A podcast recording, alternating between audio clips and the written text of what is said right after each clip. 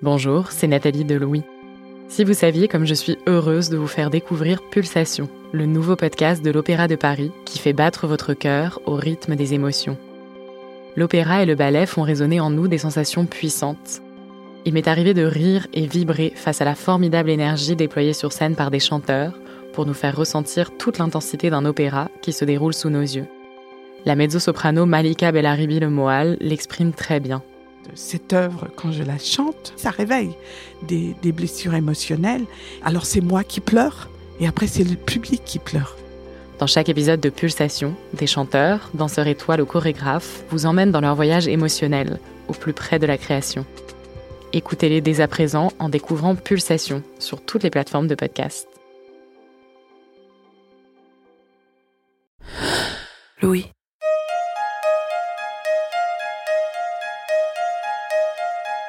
L'année 2020 est éprouvante pour beaucoup d'entre nous.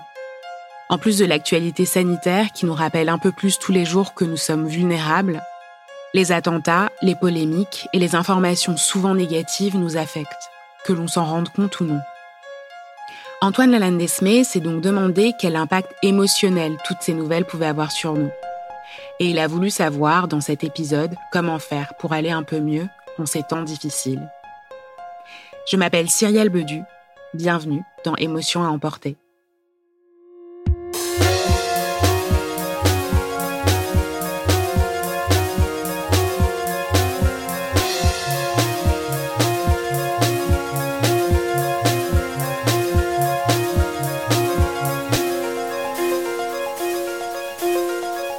Les attentats, les catastrophes naturelles, les violences et les épidémies, jusqu'ici nous étions nombreux à percevoir cela comme des événements lointains, peu probables en France.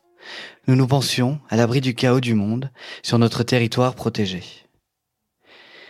Mais aujourd'hui, quand on lit la presse et qu'on prête attention à ce qui nous entoure, on en finit par penser que les probabilités de mourir ou d'être blessé dans une inondation, une attaque, une maladie sont nombreuses. C'est angoissant, ce type de pensée, et certains l'ont souvent en tête. Alors cette angoisse, cette impression de vivre dans un monde troublé et chaotique, est-ce qu'elle peut avoir un impact sur notre santé mentale? Isabelle Ducot est désormais sophrologue dans l'Isère, et elle a cessé de s'informer. Avant, elle travaillait dans l'industrie pharmaceutique à des postes de responsabilité, et à l'époque, elle écoutait la radio chaque matin dans sa voiture, sur la route du travail. Chaque jour, elle était au courant qu'il y avait un attentat à cet endroit, un incendie ailleurs. Chaque matin, en fait, euh, ce que j'écoutais essentiellement, c'était la revue de presse. Et donc la revue de presse, bah, c'est euh, la revue de toutes les, choses désagréables qui ont pu se passer euh, dans, la, journée, dans la semaine, dans le monde et en France.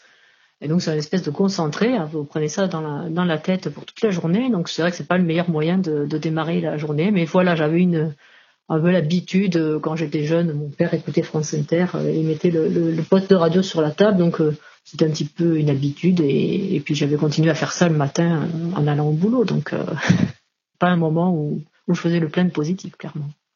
Moi, j'avais tendance à me projeter. Par exemple, bon, je suis maman, j'ai deux filles quand j'entendais des informations au sujet de d'enfants kidnappés ou de, filles violées ou de ce genre de choses, euh, inévitablement, je me disais, bon sang, si, ça arrivait à mes filles, et je me mettais un peu à la place des, parents à qui c'était arrivé, et oui, ça génère une anxiété, et ça conduit à, devenir parano, à se dire bah non euh, ma fille faut pas qu'elle traîne à telle heure dehors qu'elle aille chez sa copine parce que si jamais elle rencontre quelqu'un dans la rue que ça se passe mal.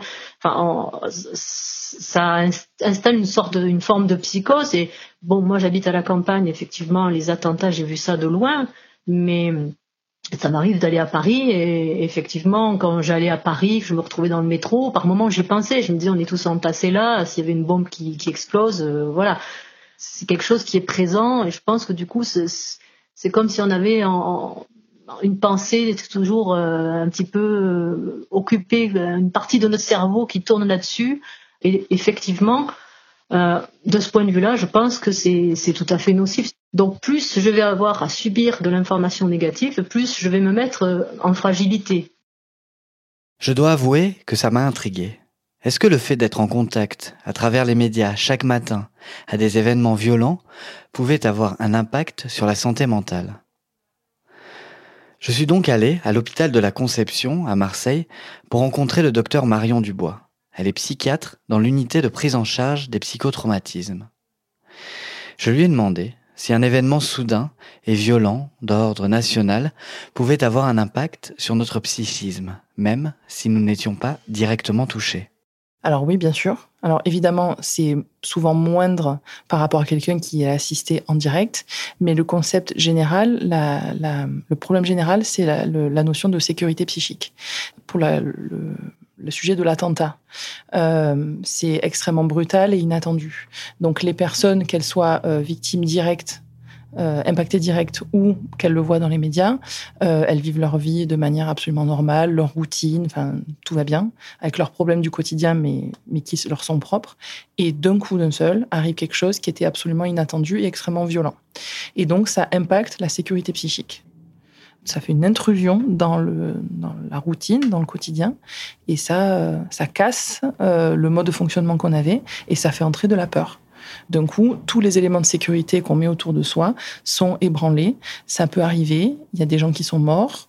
Juste l'idée de savoir qu'il y a des gens qui sont morts, euh, qui ont rien vu venir, qui n'ont pas compris ce qui leur arrivait, euh, on transfère et on se dit ça aurait pu m'arriver à moi. Et donc, ça peut en effet créer beaucoup d'angoisse euh, et des symptômes psychiques divers, même si on n'a pas assisté directement à l'événement il faut considérer que ça augmente le niveau d'anxiété générale, euh, sans forcément en être à faire des, attaques de panique ou des choses comme ça, mais ça augmente le degré d'inquiétude de la population générale. Euh, et donc, quand on est déjà fragile, quand on est déjà un peu anxieux, quand on a déjà vécu des choses difficiles, l'augmentation de ce niveau de, stress euh, ne peut que être défavorable. C'est quelque chose de plus à gérer. Donc oui, ça peut, ça un peu impacté euh, euh, quand on a eu euh, un, un trouble psychologique, oui. Alors comment s'en prémunir? Que faire quand on apprend une nouvelle tragique d'ordre national qui sature le paysage médiatique? J'aurais tendance à dire qu'il faut essayer de continuer sa vie le plus normalement possible. Se dire que bah, l'insécurité, ça existe, on le sait tous. Mais si on vit avec la crainte permanente de il va peut-être m'arriver ceci, il va peut-être m'arriver cela. Euh, euh, vous savez l'expression avec des si on met Paris en bouteille, bah, c'est un peu ça. Donc euh, il faut euh, pas se faire euh, trop impacter par ces informations qu'on a. quoi. Moi, je donne souvent le conseil d'éviter de, trop regarder les informations parce qu'en en fait, on est tellement euh, euh, bassiné par euh, toutes les choses terribles qui se passent de partout. C'est vrai que maintenant, on est dans des époques où on a accès permanent à tous les médias. Vous avez la télé, vous avez votre smartphone si vous mettez les notifications et ça permet pas de de laisser passer la tranquillité. Quoi. On est toujours stimulé, toujours en alerte. Mais alors, quand on parle de, de, de peur, d'attentats, de, de catastrophes, de Covid, euh, on n'est jamais. Il n'y a pas de moment où on peut être serein et penser à autre chose. Rester informé, soit, mais pas non plus être dans l'information en permanence, parce que ça crée trop d'hypervigilance et donc d'anxiété. On va cuisiner, on fait autre chose. On essaie de ne pas y penser. Si en revanche, euh, dans les semaines qui suivent, apparaissent des troubles du sommeil, des cauchemars, des flashbacks, euh, donc des reviviscences de la situation, euh, de la nervosité, de la tension interne qui se manifeste par euh, se disputer avec ses enfants, avec son conjoint, enfin être plus tendu que d'habitude. Euh, en effet, en parler, c'est important, ne pas le garder. Euh, tout ce qui est dehors n'est plus dedans. et donc l'expliquer, trouver une personne de confiance, un parent, un ami, chacun a les siens. mais, mais le verbaliser, c'est déjà une première étape qui est très importante. Ça peut valoir le coup de, de demander à consulter pour traiter cette anxiété liée au trauma. Depuis quelques mois, les nouvelles ne sont pas joyeuses. J'ai donc demandé au docteur Dubois si en 2020, elle recevait en comparaison des années précédentes plus de consultations dans son service. Ici, à la consultation post-traumatique, euh, on, reçoit beaucoup, on a toujours reçu beaucoup de consultations. Euh, on reçoit des gens qui ont eu des choses diverses et variées, euh, des événements traumatiques quels qu'ils soient. Donc ça peut être des violences conjugales, ça peut être des viols, ça peut être des braquages, ça peut être des attentats, ça peut être des catastrophes naturelles, ça peut être des incendies. Enfin, on reçoit de tout. De mon sentiment, en 2020, on n'a pas reçu plus de personnes qu'avant. Euh, souffrant de troubles post-traumatiques. On reçoit comme avant. Euh, des traumas liés au Covid, on en reçoit des gens qui ont eu très peur ou qui ont perdu un proche et qui ont été traumatisés par ça. Mais j'avoue qu'on a été plutôt étonnés d'en recevoir pas tant que ça. Pourquoi il n'y a pas tant de patients en plus cette année dans l'unité marseillaise de psychiatrie, malgré le contexte sanitaire qui met parfois notre santé mentale à rude épreuve? Pour essayer de comprendre cela, je suis allé vers d'autres terrains que la traumatologie. J'ai appelé Cécile Stolin. Elle est psychologue et co-directrice de l'association Élan Interculturel qui utilise des techniques de gestion du stress dans ses formations interculturelles.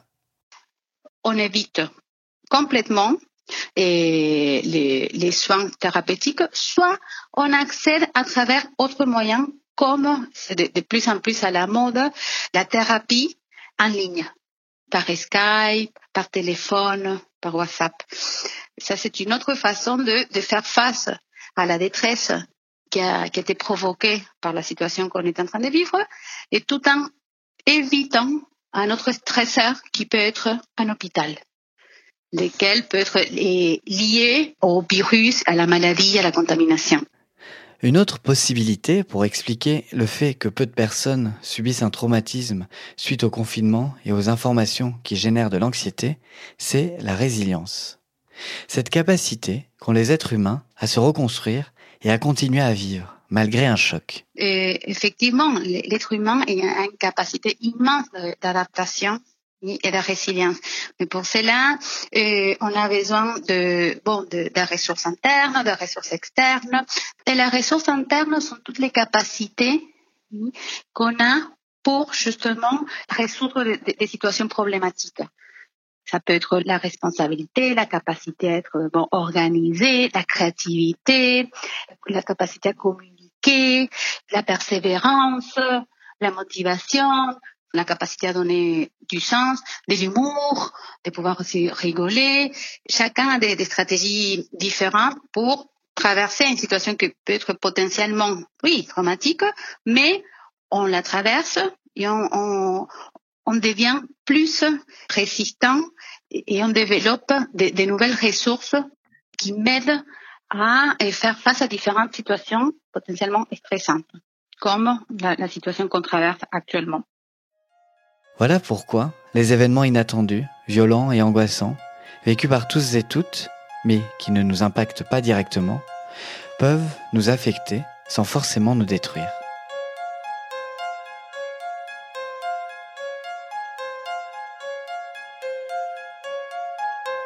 Vous venez d'écouter Émotion à emporter. Antoine Lanandesme a fait cet épisode. Jean-Baptiste Aubonnet s'est occupé de la réalisation et du mixage et Nicolas De Gélis a composé la musique. À bientôt.